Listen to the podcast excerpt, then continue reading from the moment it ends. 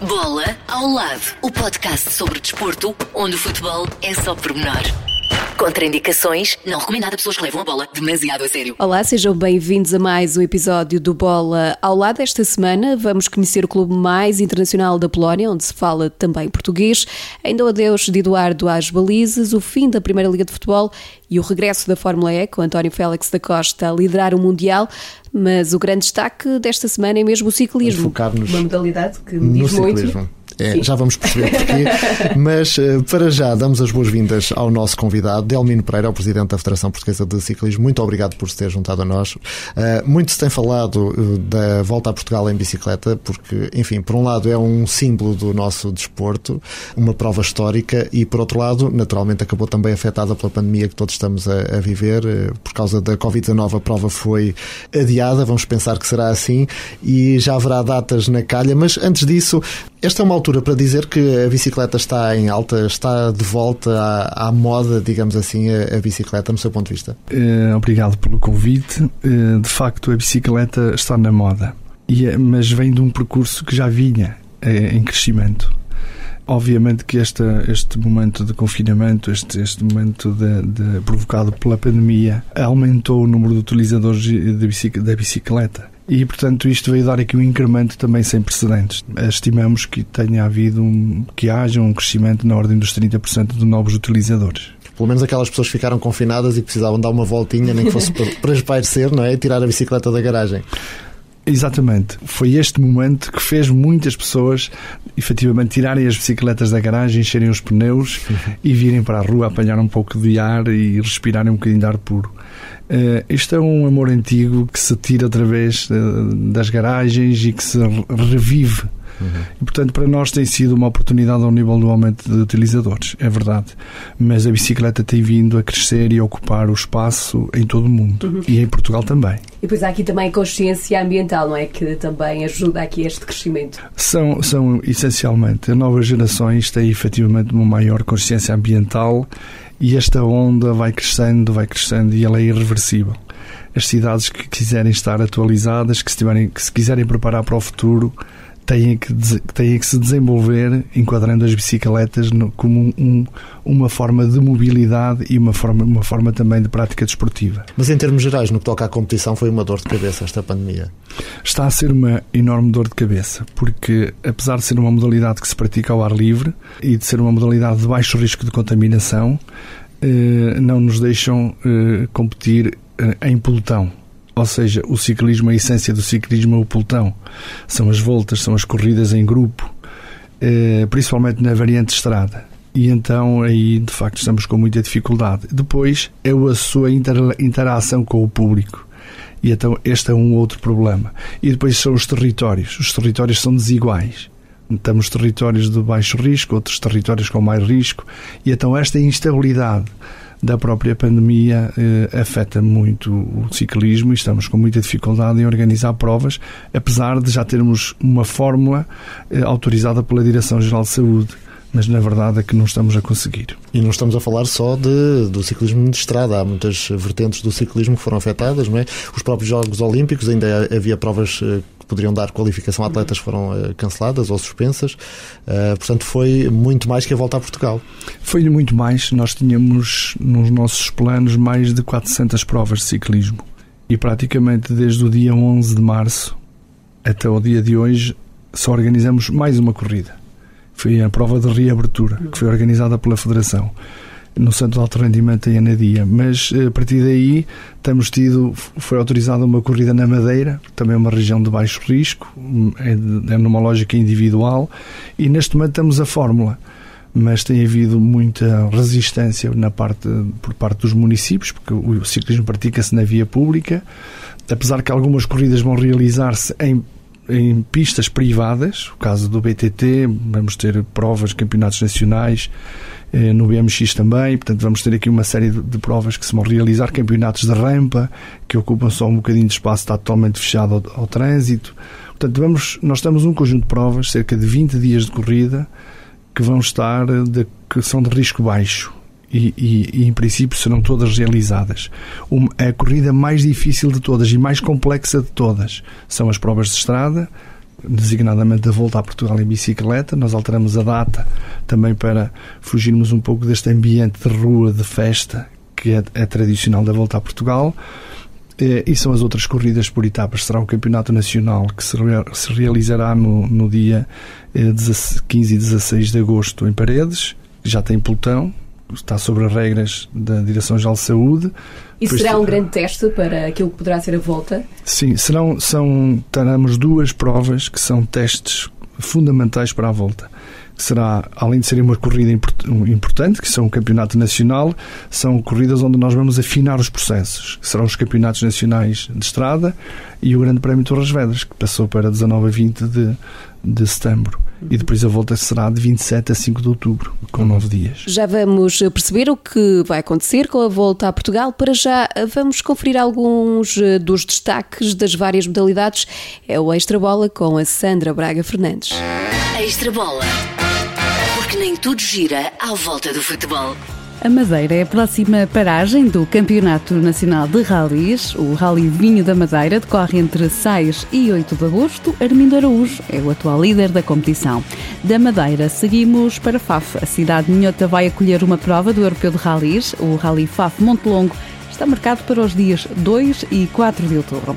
24 anos depois, a Fórmula 1 está de regresso a Portugal. Será no Autódromo Internacional do Algarve, em Portimão, entre 23 e 25 de outubro. Está prevista a presença de público nas bancadas, mas a decisão só será tomada mais perto da prova.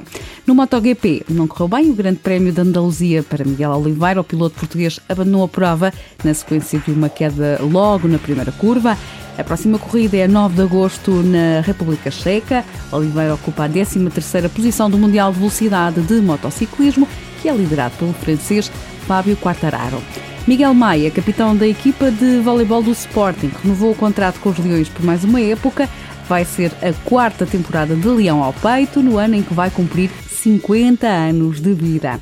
Outro valente atleta é Vitor Rodrigues. Venceu a sexta edição eh, da Ultramaratona, o maior título nacional eh, da Ultramaratona. A prova decorreu na zona da Beira Baixa, entre Belmonte e uh, Proença Nova. O atleta do Vitória de Guimarães percorreu 281 km em cerca de 39 horas. Quem também já fez muitos quilómetros foi António Félix da Costa, o atual líder do Mundial de Fórmula E, está quase de regresso à competição. A prova de retoma depois da pandemia está marcada para 5 de agosto em Berlim. E agora, Paulo, retomamos a conversa com o presidente da Federação Portuguesa de Ciclismo, Delmiro Pereira. A questão da volta, na altura falou-se que eh, quando ficou em risco, falava-se no cancelamento, adiamento depois eh, mais tarde, mas houve municípios que chegaram à frente a dizer que não queriam receber a prova como estava definido inicialmente por causa da Covid-19. Eh, foram surpreendidos por essas decisões ou havia já algum diálogo? Neste, nas circunstâncias em que vivemos, estamos a estar preparados para tudo e temos que ter essa, essa capacidade de encaixe destas situações não gostei particularmente do facto de, de o desporto ser tratado como uma atividade de segunda prioridade na nossa sociedade. Isso não é um problema só do ciclismo, é um problema genérico. Não é efetivamente uma prioridade. Está-se a ignorar a importância económica do desporto. Está-se a ignorar a importância social e cultural do desporto. Nós temos miúdos que adoram fazer ciclismo ou adoram fazer desporto e tirarmos-lhe o prazer, essa adrenalina, esse prazer do desporto acontecer naturalmente, eh, é também uma perda para a nossa sociedade. Só que o desporto, no meio da nossa sociedade, é interpretado como uma opção de segunda linha. E, portanto, a facilidade com que se mete um, um, o desporto no caixote do lixo incomoda-me. Incomoda-me a mim e a muitos meus colegas de muitas federações. Isto é um problema cultural do nosso país. Não há atividades de primeira nem atividades de segunda. Há atividades de mais risco e de menor risco. A verdade é que o ciclismo no verão eh, tem aqui uma, uma, uma contradição uh, fatal. Somos uma modalidade do povo, somos a modalidade da rua, das multidões, da, fe, de, da, da, festa do povo. Como é que nós conseguimos fazer um evento deste encaixado com essa lógica? Não é fácil uh, alterar os comportamentos das, nossas, das pessoas, apesar de apelarmos ao seu civismo, à sua educação. E o risco da prova em agosto era sempre alto. Apesar da pandemia, nós termos previsto e previmos bem, porque se fosse, se tudo corresse bem, nós estávamos a iniciar a voltar a Portugal. Exato. Portanto, é, é, a verdade é que esta altura está de uma certa acalmia em termos de pandemia, mas em termos de pessoas na rua, não. E em termos de desejo das pessoas virem para a rua, também não. Portanto, foi uma situação que é aceitável, eh, que nos surpreendeu pela forma, principalmente, como se discrimina o desporto eh, e a, e a ligeireza com que se encosta ao desporto a um canto não é só do ciclismo, de todas as modalidades, eh, mas por outro lado, se calhar teremos uma, uma solução mais confortável para todos daqui a dois meses e aí estaremos todos mais satisfeitos, porque uhum. o ciclismo constrói sempre nestas pontes e é preciso que todas as entidades estejam confortáveis com a solução. Uhum. E essas pontes agora estão mais seguras desse trabalho com as autarquias? Estamos iniciado um conjunto de conversações com os municípios. No fundo, estamos a apresentar a volta versão Covid, digamos assim, eh, que é uma volta especial, em circunstâncias especiais, e todos nós, tanto nós, organização, como os municípios, estamos à procura das soluções que sejam mais confortáveis, eh, assumindo nesta negociação o interesse nacional da volta a Portugal. Portanto, e aí foi a, a, um grande sinal positivo é que os, os, municípios também estão connosco para salvarmos a hum. volta a Portugal. E como é que será essa volta versão Covid, eh, em termos práticos? Será mais simples, será acima de tudo uma corrida, uma competição. Eh, vai percorrer o país, terá menos dias, terá um pelotão mais pequenino, mais curto, eh, terá zonas de acesso, aliás, tem zonas onde o público não vai conseguir ter acesso, que é a zona dos ciclistas. Os ciclistas vão andar durante os dias todos numa bolha própria, numa bolha desde o hotel, transporte do hotel para a partida, depois da chegada até ao hotel outra vez, andam sempre acompanhados pela equipa médica de cada equipa. Cada equipa tem que ter um médico permanentemente e, portanto, há uma bolha sanitária que vai andar sempre a acompanhar os ciclistas e onde o público não tem acesso. Portanto, não há ligações de uma, de uma parte com, de, uma, de um setor com o outro. Há durante a corrida, mas aí esse, esse contacto nem sequer existe, é um contacto de passagem. Eh, será uma volta em que as cerimónias não serão autênticas festas, mas irão acontecer também. Eh, todos os outros procedimentos são todos a assumir este distanciamento social.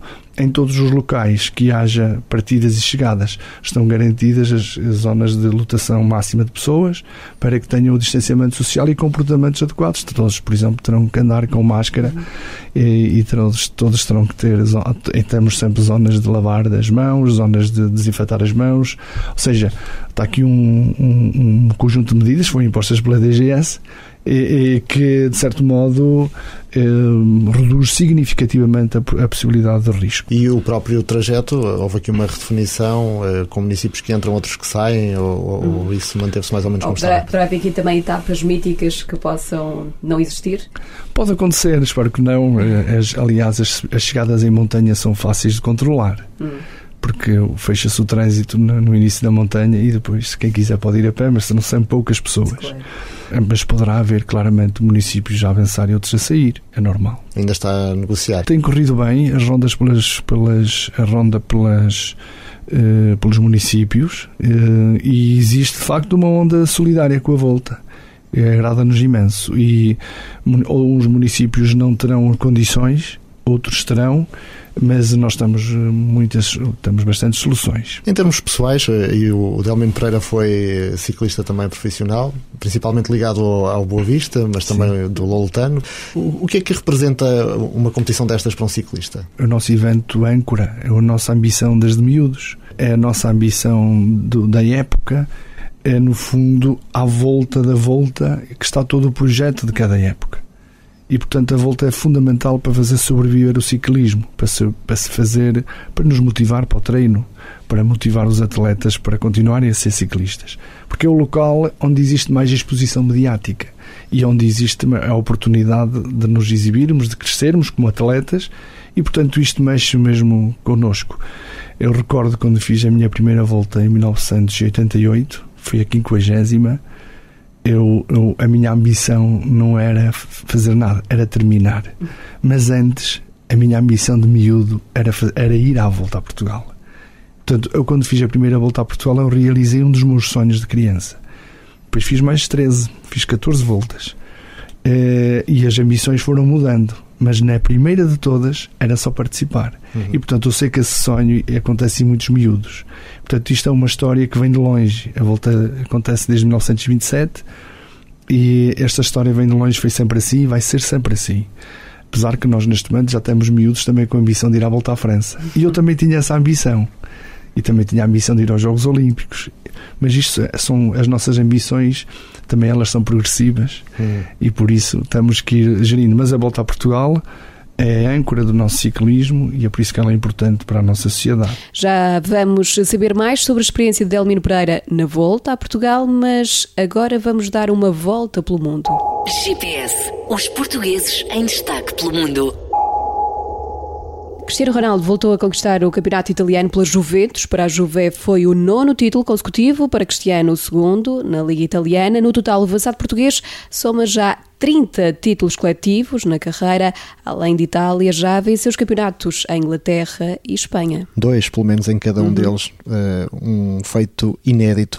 Bruno Fernandes ainda não ganhou a Premier League, mas garantiu para já, ou ajudou a garantir ao Manchester United a Liga dos Campeões na próxima temporada.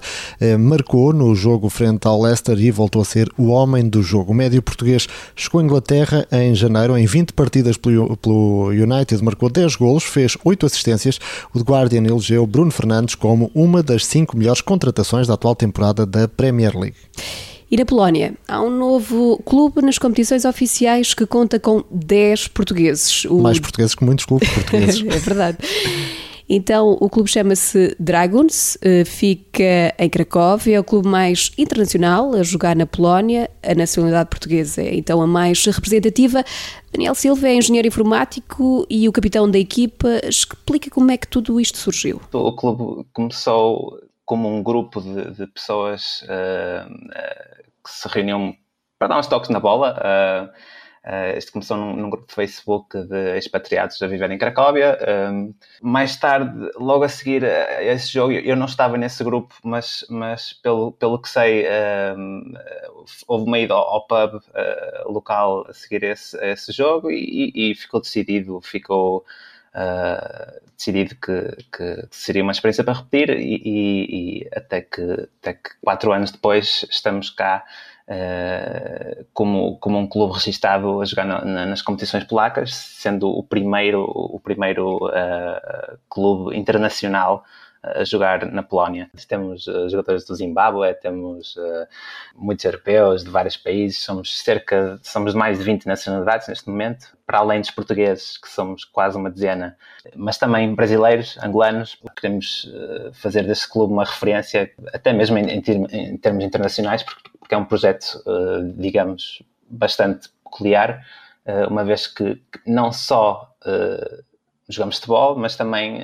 somos um, uma plataforma de integração social dos jogadores e, e das pessoas jovens, muitos deles estudantes que, que, que vêm para uma cidade e para um país novo uh, culturas bastante diferentes. Em agosto, o Dragons vai alinhar-se num campeonato regional pelo segundo ano consecutivo. É o primeiro clube fundado por estrangeiros a alinhar nas competições oficiais de futebol na Polónia. Retomamos agora a conversa com Delmino Pereira, o presidente da Federação Portuguesa de Ciclismo, ele que esteve em 14 edições da Volta a Portugal. Em meio destas etapas, quando muitas vezes vemos o, o rosto de sofrimento de, destes atletas, eh, alguma vez passou pela, pela, cabeça para que é que eu meti nisto? e depois é o que é que os leva a continuar e aguentar cada etapa até ao fim? É, com certeza que me passou muitas vezes essa pergunta e disse mal da minha vida muitas vezes. Porque também isso é um processo. Nós, nós nunca vamos diretos do. O, o ciclismo é um, é um processo evolutivo nós inicialmente andamos a brincar, por isso toda a gente inicia, se inicia no, no, ciclismo de forma recreativa e uhum. lazer, e depois vai começando a ganhar, vai começando a, a, sentir o prazer de vencer ou o prazer de ter sucesso, e depois vai, vai, -se, vai elevando a fasquia dos seus, das suas ambições. E quanto maior é a fasquia, maior é o risco, maior é a dificuldade. O ciclismo é uma modalidade de muito sacrifício. É preciso um enorme caráter preciso uma enorme determinação para o treino diário. Depois eu preciso uma enorme determinação para encarar corridas longas e as dificuldades naturais das provas. O sol, a chuva, o frio, o calor, eh, o vento, eh, o, o, percurso, as estradas, os adversários, as quedas, eh, muitas vezes a nossa falta de força costumo dizer que muitos miúdos abandonam a modalidade na autoestrada na A1. Depois de uma corrida, perdem e na viagem para casa começam a pensar o que é que eu ando aqui a fazer. E é aí que muitos deles abandonam a modalidade. Portanto, o desporto é muito cruel e é muito duro porque só ganha um. E o sucesso não é para todos. É, é natural que muitos atletas que não tenham sucesso que abandonem, porque isto não é sequer uma profissão, isto é uma passagem da nossa vida. E só sobrevivem efetivamente os bons corredores. O, que eu gostaria de acrescentar é que depois tem os prazeres incríveis que o ciclismo nos tem. O prazer de terminar uma etapa, nem que seja em último, nem que seja em penúltimo, cortar uma meta, receber uma garrafinha de água uh, no final é uma coisa, um prazer incrível. O, o prazer de nós uh, irmos para uma cama e estarmos profundamente cansados o prazer de chegar a casa com saudades da nossa família, de, parece que fomos para o ultramar e chegamos e, e, e, chegamos e somos recebidos. Quando eu fiz, terminei a primeira volta a Portugal e cheguei à minha aldeia, fui recebido, fui recebido de ombros como se tivesse sido um herói.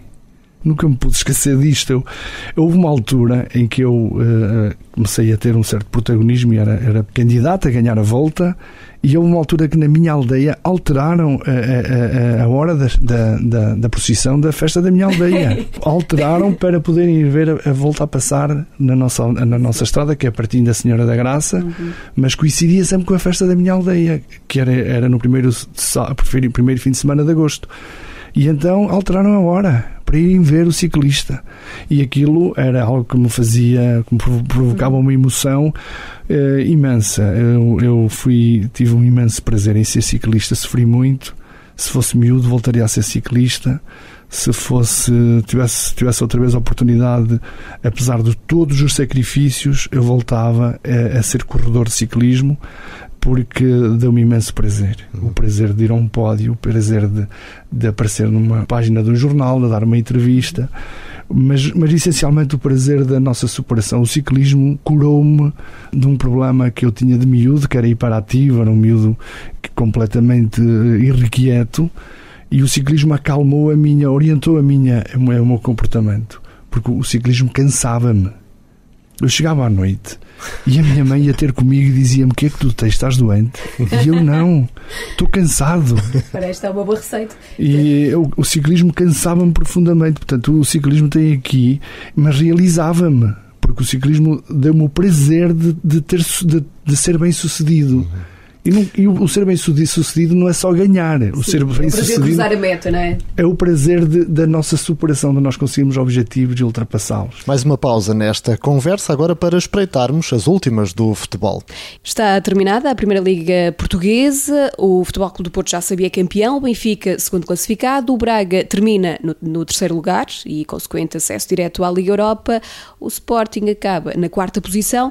Portimonense e Desportivo das Aves descem à segunda Liga, mas eh, pode não ser bem assim, já explicamos eh, mais eh, tarde, mas a última jornada da Liga ficou ainda marcada por outras situações, Paulo. Desde logo adeus de Jorge Sousa, a arbitragem é mais uma despedida de um árbitro experiente depois de Carlos Xistra. A despedida aconteceu no jogo entre o Braga e o Futebol Clube do Porto. Jorge Sousa uh, disse que foi o momento certo para terminar a carreira de 27 anos, 19 desses 27 nas competições profissionais.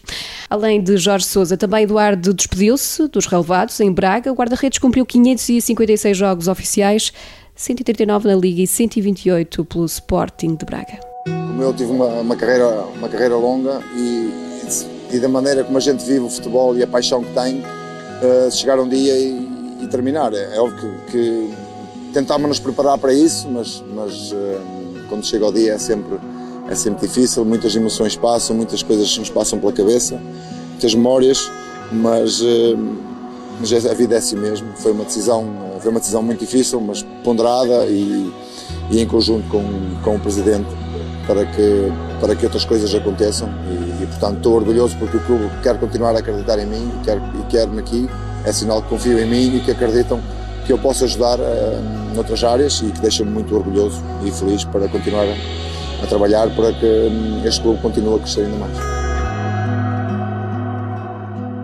Eduardo que vai integrar a equipa técnica de Carlos Carvalhal, portanto não é bem um adeus aos relevados, é mais uh, a descalçar as luvas e pendurá-las. Treinador de guarda-redes é a função que o espera, vai ainda assumir a coordenação da escola de guarda-redes do Sporting de Braga. E agora voltamos a Delmino Pereira, o presidente da Federação Portuguesa de Ciclismo, está connosco neste episódio. Muitos anos em cima de uma bicicleta, como ciclista profissional. Já percebemos que vive esta modalidade com muita paixão, mas de onde é que isso vem? Como é que começou esta ligação às duas rodas? Na minha aldeia, a única ligação que tenho ao ciclismo era, tem a ver muito com a Senhora da Graça. Eu chegava ao alto da minha aldeia e via a Senhora da Graça. E via a Senhora da Graça na televisão. E depois tinha aqui os grandes ídolos de, dos anos 80, que eram Marcos Chagas e outros, com os quais eh, tinha uma admiração. E até a minha ligação ao ciclismo é tardia, começa tarde. Mas, de qualquer das formas, eh, não sei explicar, porque no dia que morreu o Joaquim Agostinho, eu andava no nono ano, eu fui ao bar da nossa escola e ouvi na rádio que tinha morrido Joaquim Agostinho. Mas eu não tinha nenhuma ligação à modalidade. E eu vim para uma escadaria que nós tínhamos na rua e dei comigo praticamente a chorar de tristeza pela morte de Joaquim Agostinho. Nunca consegui perceber, eh, mas tem a ver com a admiração que tenho pelos ídolos. Eu nunca tinha ido ao estádio da, da Luz. E houve um dia que coincidiu, estava em Lisboa no dia do funeral do Eusébio. E eu disse: É hoje que eu vou lá. Eu não posso perder este momento, porque eu, eu vivo com grande alegria os grandes, os grandes desportistas que fizeram história do desporto, que nos provocaram grandes emoções. E então o que me agarra ao desporto é esta relação. Quando eu me encontrei com o Carlos Lopes, aqui já há um pouco tempo, e o Carlos Lopes, um amigo, disse assim: Conhece? E o Carlos Lopes disse assim: Conheço, foi um grande ciclista, um grande campeão. E disse: Ó oh, Carlos Lopes, não brinque comigo. Desculpe lá, aqui o campeão, o senhor, eu, eu não tenho, nem sequer quero que você me faça essa, essa, essa comparação, porque aqui o campeão é o senhor, que é o Carlos Lopes, por amor de Deus, é um dos maiores esportistas de sempre. E mas ele disse que eu também era, enfim, foi simpático. Uhum, mas não é fácil manter-se um, atleta na, na, modalidade, sobretudo quando não se ganha. Uh, mais difícil ainda será eh, convencer a família de que é aquilo que se quer fazer. É, hoje é um obstáculo grande. Uh, uma, um pai, nós estamos no tempo em que, estamos, em que os pais têm poucos filhos e têm muito cuidado com a sua vida, com o seu futuro, com o seu percurso. Não é fácil um pai aceitar que um filho venha para uma modalidade tão difícil e tão perigosa e tão exigente como o ciclismo. Mas quando um atleta eh, se apaixona pela modalidade, quando o atleta tem efetivamente um, uma, uma, uma capacidade e entra na modalidade na sua profundidade, ou seja, consegue de facto senti-la e fazer dela a sua forma de vida e, o seu, e a sua missão ou o seu grande objetivo da sua vida, não há pai que consiga evitar que isso aconteça. E essa força tem que vir mesmo do dentro do atleta nunca pode ser um desejo do pai. Mas ter grandes craques também ajuda, não é? Os tais ídolos que falava, Sim. e nós temos tido alguns eh, casos de sucesso na modalidade. Sim, e atualmente também somos muito fortes. Temos muito, os ídolos são fundamentais para que tenhamos mais jovens. Têm que ser bons exemplos, têm que ser simpáticos, têm que ser carismáticos e têm que provocar ali uma certa interação com os nossos miúdos. E isto é fundamental. Nós somos muito fruto de gerações Agora estaremos, se calhar, na geração do Cristiano Ronaldo, por isso os miúdos querem todos ser Cristiano Ronaldo. Mas eu, quando era miúdo, também queria ser jogador de futebol. O problema é que eu não tinha jeito para jogar a bola. E, portanto, se eu não tinha jeito, como é que eu.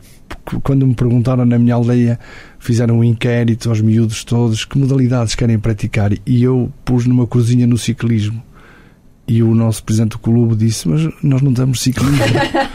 e eu disse: Mas eu também, eu também não tenho mais jeito para mais nada, só, não, só nunca experimentei ciclismo, deixem-me ao menos. E deram-me essa oportunidade. Sabe que às vezes na vida só temos uma oportunidade. É e deram-me essa oportunidade. E, e eu agarrei e iniciei-me quando apanhei o ciclismo. O ciclismo efetivamente foi das modalidades onde eu comecei a ter sucesso. E portanto, o, o, há aqui muitos fatores que afetam a carreira de um jovem eh, nós, federações, temos a obrigação de ter muita qualidade na forma como educamos e como formamos atletas. Porque a educação desportiva está muito exigente. E um pai percebe quando, quando uma modalidade tem qualidade na educação desportiva ou quando não tem. E é, portanto, é por isso que neste momento as federações têm que ter aqui um acompanhamento especial do próprio governo e uma atenção especial, porque muitas o desporto faz-se muito à base de voluntariado, mas neste momento exige a capacidade técnica e a capacidade técnica já, já, não é, já não é tão compatível com o voluntariado, já exige profissionalismo, já existem pessoas capazes, capacitadas para, para lidar com os jovens. Porque levar um atleta, fazer um atleta evoluir no seu percurso desportivo é um processo de conquista diária e isto é preciso qualidade. Nós precisamos de técnicos com mais qualidade que transmitam essa confiança aos pais, porque o pai, no fundo, também quer que o filho seja feliz. Se o filho é feliz, o pai também é. Se ele tiver que ser ciclista ou tiver que ser um desportista profissional, o pai também aceita, desde que isso o faça feliz. Eh, e desde que ele esteja bem orientado e bem acompanhado, isso é possível. Só que não pode ser, como se diz entre aspas, a martelada, não pode ser de qualquer jeito, porque o pai hoje exige qualidade. Uhum. E esse é o grande desafio do futuro das modalidades. Sim, sim. E como é que tem sido o apoio e o papel do governo neste trabalho todo, de apoio dos jovens atletas, também de chamar mais crianças para o ciclismo? O, o governo eh, tem, eh, está a par de toda esta evolução. Eh, nós na verdade na verdade estamos a precisar de adaptar as nossas prioridades. O, o desporto hoje já não é uma já não é uma atividade acessível a todos. A, a, a, própria evolução demográfica do nosso país alterou estes paradigmas. Ou seja, nós hoje temos 70% das crianças de Portugal até aos 18 anos estão nas, nas grandes cidades, no Grande Porto e na Grande Lisboa e, portanto, nas outras, nas outras, nas restantes cidades estão muito poucas crianças. E então, que desporto é que nós vamos ter nas cidades como o Porto e como Lisboa? Como é que uma criança vai para a rua fazer desporto? Já não podemos fazer uma peladinha na rua com duas pedras e jogar a bola. Não vamos poder fazer isso, nem vamos poder ir para, para a rua andar de bicicleta ou correr com muita facilidade. Essa liberdade já não existe, principalmente nas grandes cidades. Mas também, se eu quero ir jogar, a fazer judo, ou se quero fazer ginástica, ou se quero fazer eh, natação, eu tenho que ter, vou ter que pagar uma mensalidade. Vou ter que pagar uma mensalidade para poder ter acesso ao desporto. E então, as crianças de, eh, de famílias com menos posses, que desporto é que vão ter? Só podem ter um desporto na escola porque na escola o desporto será para todos. Portanto, há aqui um problemas de fundo muito graves que poderão afetar a médio prazo o nosso desporto. O desporto também não, não pode nunca ser só de quem tem posses. E há modalidades que já só são praticadas por pessoas com posses, que não é aceitável. E, portanto, estamos aqui muitos desafios eh, novos. Eh, Fala-se muito em desporto escolar. Nós, federações, defendemos mais o desporto na escola e, e teremos que trabalhar aqui numa, numa. Estamos que ter uma evolução, temos que ter aqui políticas que permitam e que, que é que se poderia fazer na prática? Era uma maior, uma maior interação do desporto, de, do desporto na escola com as federações e capacitar as federações para ajudar o desporto na escola.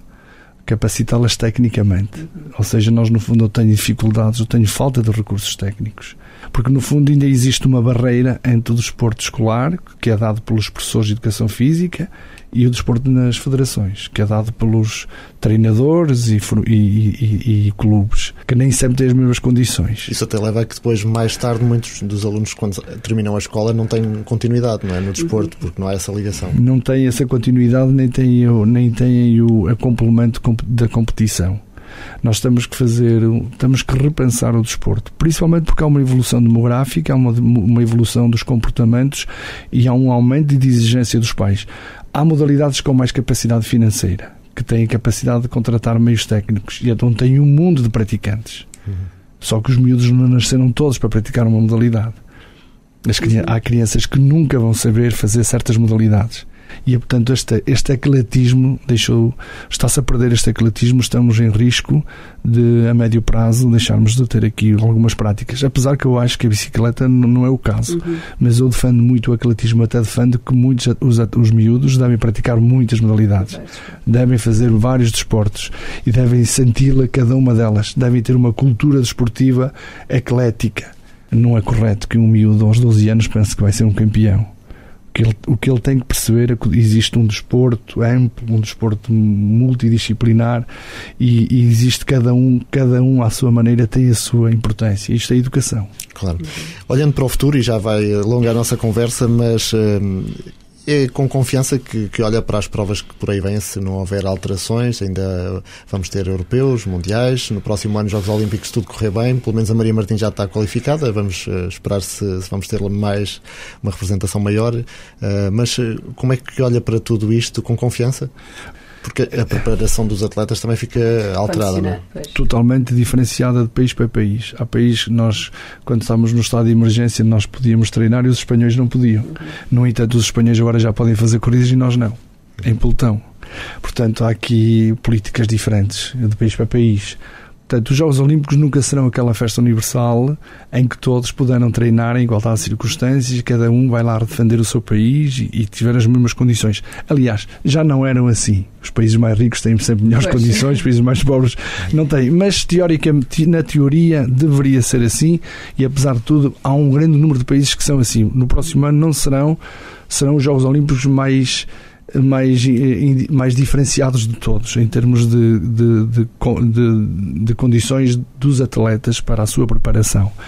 Mas uh, o que eu encaro uh, neste momento o, o, o, desporto e o ciclismo, assim, de imediato, como um enorme desafio, muito mais trabalhoso, muito mais exigente, de mais risco, de mais instável. De um momento para outro podemos ter uma grande desilusão, mas nós, eu encaro isto como também a lógica do ciclismo. Temos que subir uma montanha, depois fazemos uma descida, depois também outra montanha, depois tem mais uma descida e tudo pode acontecer. E para quem não sabe andar de bicicleta, o que é que a Federação sugere? para quem não sabe, uh, não sabe. claro, uh, quem não sabe deve aprender. É mais fácil ensinar uma criança do que ensinar uma não, pessoa adulta. Adultos, os adultos também se, também se ensina. Uh, nós, nós estamos um, um plano de, de, de ensinar a ensinar ensinar os pais a ensinar os filhos a andar de bicicleta. Foi uma das grandes coisas que vimos, vi muitas vezes na rua, num sábado à tarde, o pai a sair com o filho e ir ensinar a andar de bicicleta, o que é fantástico. Aconteceu sempre e eu acho que deve, e deve-se incrementar. Eh, depois, esta necessidade de utilização da bicicleta não é só saber não ensinar as crianças, é preciso saber ensinar os adultos. E o ensinar a andar de bicicleta tem vários níveis de ensino, vários níveis de, de conhecimento que é preciso adquirir. E, portanto, nós estamos muito empenhados em criar aqui uma rede de monitores e técnicos, ensinar professores, ensinar eh, técnicos de, das câmaras, ensinar eh, clubes, nossa sociedade a ensinar. Porque no fundo vamos que certamente todos a utilizar mais a bicicleta. E portanto mesmo aqui na, na Federação estamos ali pertinho do Monsanto estamos estamos uma uma uma ciclovia direta aliás, estamos praticamente cruzados com ciclovias e a Federação está num local privilegiado. Poderia também ser um polo para ensinar a andar de bicicleta as, as pessoas, a nossa sociedade. É, é uma necessidade cada vez mais eh, procurada. E como sublinhava há bocado, ensinar não só a equilibrar-se em cima da bicicleta, mas sobretudo nos cuidados a ter e onde andar, porque é muito e importante saber onde andar em segurança. É isso, eh, eh, não é só o equilíbrio. Costuma-se dizer, ai, a quem aprende nunca mais esquece. Eh, ok, não, quem aprende o equilíbrio nunca mais esquece o equilíbrio. Só que hoje em dia as estradas têm muito mais trânsito, há muitos mais, há muitos mais agentes a utilizar as estradas, muitos mais viaturas e outros meios de mobilidade, e nós temos que ter claramente comportamentos defensivos, comportamentos que nos defendam na estrada eh, e, que, e que quando saímos para a rua eh, tenhamos mais confiança desde os equipamentos, afinar uma bicicleta, encher um pneu, colocar um capacete, comprar os calções adequados, os sapatos adequados, saber travar, saber afinar um, um, selim, acertar a altura de um selim, tudo isso depois saber escolher as estradas mais adequadas, de menor tráfego, tudo isto são, eh, são, são eh, conhecimentos que têm que, que têm que passar e que teremos que os difundir junto da sociedade para que quando se sai para a rua tenhamos mais confiança e estejamos mais seguros de que efetivamente não nos vai acontecer nada de mal. Uma bela mensagem para terminar. É e nunca é tarde para aprender, não é? Será é mais fácil uma aprender. criança, mas pronto, Catarina, ainda há esperança. Delmino Pereira, foi um enorme gosto e que tudo corra pelo melhor. Vamos aguardar que essa volta a Portugal em bicicleta saia mesmo para a estrada, porque é sem dúvida um dos grandes momentos do desporto nacional. Uma vez mais, muito obrigado. Muito obrigado. E com esta mensagem do Delmino Pereira, aproveitamos para passar ao nosso momento Fair Play. Momento Fair Play. O espaço mais fofinho deste podcast. E começamos este momento Fair Play com o fim dos programas televisivos de futebol, Oh. com comentadores afetos a clubes. Isto sim, vai ajudar no Fair Play. assim que Notícias, pelo menos, já confirmou e justificou a decisão com um ambiente tóxico que envolve os programas desportivos Como assim? e também o clima de guerra vivido entre os clubes. Que episódios são esses? Diga-me um, diga-me um. Ricardo Costa, o diretor de informação da SIC, considera que depois da pandemia o futebol voltou ainda pior do que estava antes, em termos de guerra entre os clubes, e além da SIC Notícias, também a TVI deverá seguir este mesmo caminho, por fim então a, a estes programas de comentário, vamos chamar-lhe assim, entre adeptos de- dos chamados três grandes. Outro momento fair play está relacionado com a Associação do Futebol para a Vida. Esta associação está a angariar fundos eh, para ajudar funcionários do Desportivo das Aves. São 14 funcionários que não têm salários muito altos e estão há vários meses sem receber. Esta associação está então a tentar angariar eh, fundos eh, para ajudar estes funcionários. Já a Liga de Clubes vai passar a punir as ofensas pela orientação sexual ou de género nos estádios. É uma medida válida para todos os agentes envolvidos nos jogos de futebol, desde os jogadores ao público. E hoje vamos retomar também o nosso habitual troféu desnecessário. Troféu desnecessário. Um prémio que ninguém quer levar para casa. O Tribunal Arbitral do Desporto decidiu suspender as subidas do Vizela e do Aroca à segunda Liga Portuguesa de Futebol. A Federação Portuguesa de Futebol está agora a analisar a hipótese de interpor um recurso. É uma providência cautelar que foi interposta pelo Olhanense, o líder da Série D eh, do Campeonato de Portugal, à data da sua interrupção. Mas, segundo explica a Federação, a ação principal continua em avaliação no Tribunal Arbitral do Desporto. A Federação decidiu em maio concluir de forma antecipada o Campeonato de Portugal, indicando para promoção à segunda Liga o Vizela e o Aroca, os dois clubes que na altura tinham eh, mais pontos à data da suspensão da prova, em março, devido à pandemia da Covid-19, mas havia outros clubes que lideravam outras séries e que não gostaram muito desta eh, decisão e, portanto, agora está aqui tudo embrulhado. A ver, vamos como termina. Mas temos outra situação que merece o nosso troféu eh, desnecessário. A Comissão da Auditoria da Liga reprovou os processos de licenciamento do Desportivo das Aves e do Vitória de Setúbal. Eh, foram assim impedidos de se inscreverem nas provas profissionais e por isso caem ao terceiro escalão do futebol eh, português, o Campeonato de eh, Portugal. A Liga de Clubes eh, convidou, entretanto, o Portimonense, que tinha sido 17º posicionado e eh, por isso despromovido a manter-se na Primeira Liga. Já o Cova da Piedade, por outro lado, e o Casa Pia podem, eh, com esta decisão, manter-se na segunda Liga, eh, depois de terem sido despromovidos administrativamente com o cancelamento do segundo escalão devido à Covid-19. Ainda que tudo isto seja passível de recurso para o Conselho de Justiça da Federação Portuguesa de Futebol, mas o que é certo é que temos aqui mais um imbróglio e a ver, vamos quando é que se decide, se quando estiver para começar o campeonato, não vamos ainda andar aqui à espera de uma decisão. Exato. Mas ainda temos outra nota a envolver o Desportivo das Aves. A administração da SAD pediu a adesão a um processo especial de revitalização junto eh, do Tribunal. Por aqui tudo bem, até pode ser uma forma de salvar o clube, mas o desnecessário neste caso era tudo o que no fundo está por trás desta situação num clube do principal escalão, embora agora relegado, foi o último da Primeira Liga, mas toda esta situação e de que já falámos também no podcast anterior hum, seria muito desnecessária, não é? O clube cai à segunda liga por eh, não, enfim, despromovido eh, pela pontuação, mas eh, também já o dissemos atrás, por não conseguir inscrever-se nas competições profissionais, vai parar ao terceiro escalão. Mas o que é certo é que se não conseguir aqui um acordo com os credores, pode ter um futuro negro ou nem sequer ter futuro. Portanto, é uma situação muito difícil. Isto numa altura em que a Polícia Judiciária fez também buscas no estádio do clube e nas habitações do presidente da SAD e da acionista da gestora da empresa gestora dos, eh, do Clube Nortenho.